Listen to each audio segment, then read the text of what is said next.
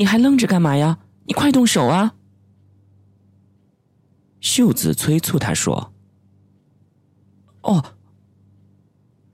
他顿了一下，极不情愿的抬住了那具尸体的脚。那是一双异常僵硬的脚，一大片冷汗从他的额头秘密渗出，滑落到那双红色的高跟鞋上。他的浑身发冷，手指有些发硬。从那具直挺挺的尸体渗透出的寒气，已经灌注到了他的全身。他的身体快不堪重负了。彤彤哼着什么歌，蹦蹦跳跳的跑到最前面。也许这孩子还不知道，他的妈妈即将被塞进巨大的火炉中，燃烧成一股青烟，化成一堆白色的粉末。那个圆圆的白色小脑袋趴在彤彤的肩头，向宋小沫投来无法琢磨的目光。宋小沫全身的血液一下子凝固了。要不是身边有一个女人和一个孩子，他早就控制不住自己了。终于，秀子喊了一声：“停！”他停下了脚步。与此同时，门前的房子里走出几个穿白色衣服的人，他们大概是火葬场管理处的工作人员。秀子和他们聊了几句，他们便把尸体放在了一个小平板车上，然后推走了。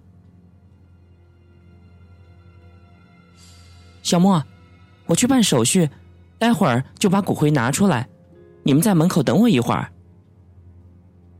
嗯，你去吧。宋小沫如释重负。彤彤，你要听哥哥的话呀，别乱跑哦，不然我就告诉你妈妈。秀子望着彤彤说：“彤彤乖乖的点了点头。”秀子走了以后，宋小沫看着彤彤，突然觉得心里有些难受，心想。这个孩子太可怜了，这么小就失去了母爱，以后该怎么面对生活呢？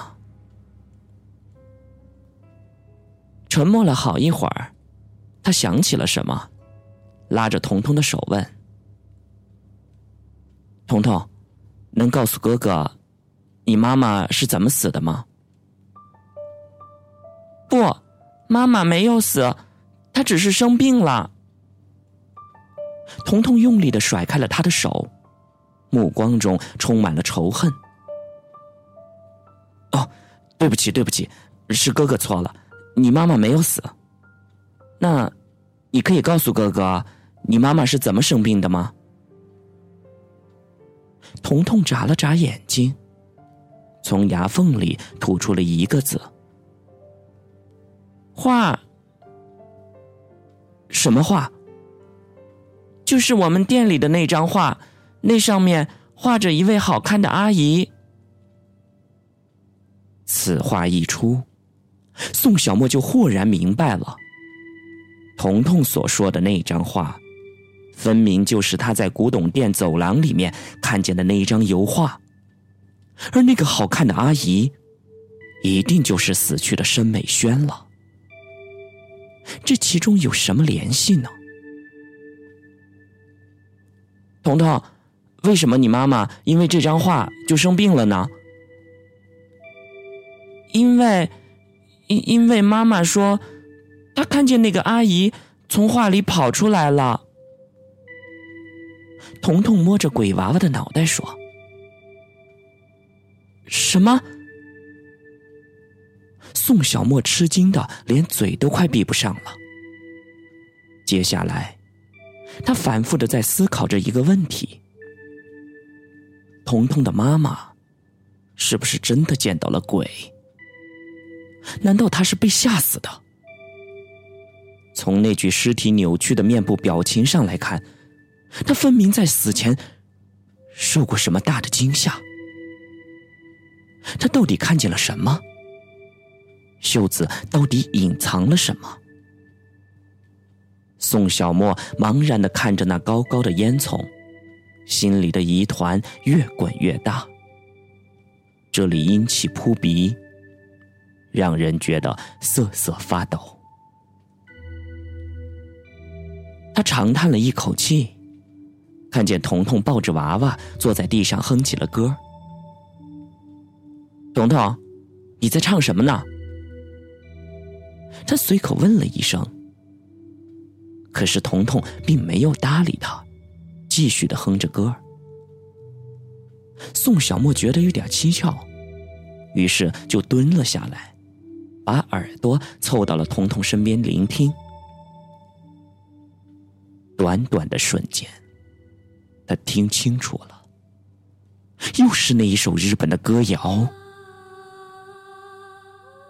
晴天娃娃，晴天娃娃。”但愿明天是个好天气。如果不这样，就把你的头割下来。宋小沫一怔，这不就是那天夜晚我听见的歌谣吗？为什么彤彤会唱？想到了这里，他的浑身都起了鸡皮疙瘩。凭着个人主观的感觉，他觉得这一首歌谣里面隐隐有一种奇异的味道，特别是到了最后那句，让人感觉不寒而栗。彤彤，这首歌是谁教你的？不知道。彤彤，你就别欺骗哥哥了。诚实的孩子才是好孩子，快告诉哥哥，谁教你唱的这首歌？我真的没骗你，我只能听见这首歌，从来没有见过人，我都是半夜听见窗户外的人唱的。妈妈不让我听，还拿棉球塞我的耳朵，我这还是偷偷学的呢。彤彤的样子一点儿也不像在撒谎。他想再问些什么，冷不丁的发现，那个鬼娃娃正在瞪着自己。他的表情从正前方走来的秀子一模一样。秀子抱着一个圆圆的盒子，眼圈还有些微红。哎，怎么样了，秀子？已经办好了。这地方的效率还真不错，将来你也可以考虑。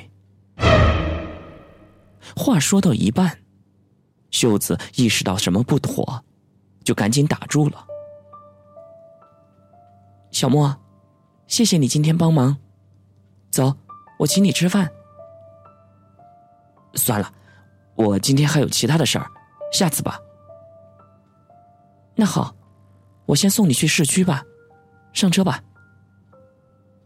宋小沫点了点头，对彤彤说：“彤彤，快上车吧。”彤彤眼巴巴的看着他，一动也不动，继而脸上呈现出一种很奇怪的表情。怎么了，彤彤？妈妈。走啊！彤彤忽然开口说道。宋小沫愣了愣，以为这孩子太过悲伤了，于是便安慰道：“你妈妈暂时离开一会儿，我们先回去好吗？”可是妈妈明明就在你的身后啊！彤彤指着他的后背说。一句话下来，令宋小沫打了一个寒战。他甚至还隐隐约约的感觉到自己的脖颈嗖嗖的发凉，就像是有人在他的背后对着他的脖子吹气一样。他猛然回过头去，却发现背后空空荡荡，连个鬼影也没有。秀子走了过来，强行把彤彤抱进了车里，训斥道：“我不是跟你说了吗？妈妈会一直在你身边的。你要是再乱说话，我可就要骂你了。可是，妈妈就在他的身后呀！彤彤嚷了起来：“你胡说！”秀子狠狠的瞪了他一眼，把骨灰盒放在了彤彤的怀里，说：“妈妈正在看着你呢，你要乖乖的听话，不然他会不高兴的。”出人意料的是，彤彤一抱住那个骨灰盒，就立刻安静了下来。然后紧接着，秀子对宋小沫说：“小孩子的话你别相信，上车吧。”宋小沫犹豫了好半天，才说服了自己，壮着胆子走上了车。此时，车厢里有种阴冷的气味，久久不散，仿佛是那具尸体留在这里的。一路上，三个人都没说话。宋小沫闭着眼睛，没由来的想起了何志颖。虽然他没有向他表白过什么，但从他的眼神里可以看出，他对自己是存有好感的。同样的，他也觉得那是个不错的女孩。本来事情可以顺其自然的发展下去。但是自从宋允儿出现以后，平静就这样打破了。不可否认，宋允儿是一个与众不同的女孩，他的身上存在着某一种让人怦然心动、为之着迷的东西。然而，他对宋允儿的了解几乎为零，特别是他的眼睛，那里面似乎总是隐藏着一股令人发怵的神秘气息。除此之外，还有那个奇怪的盒子。在那个盒子的引导下，他去了惠文街，遇见了秀子。秀子的古董店，似乎又带来了更多未知的谜团。他们之间有联系吗？为什么这些古怪的事儿都让他遇见了？现在。彤彤又说：“他看到了死去的妈妈。难道这世间真的有鬼吗？”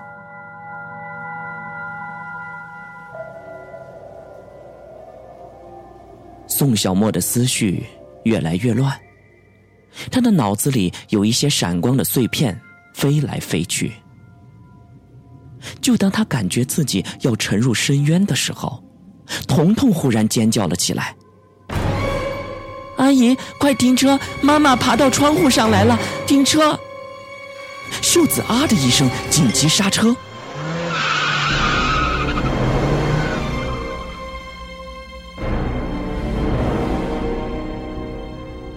是窗户上什么也没有。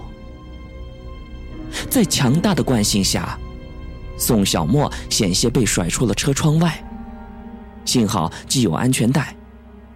他赶紧捂住了自己的鼻子，嗓子眼里发咸，就像被什么东西给呛了一下。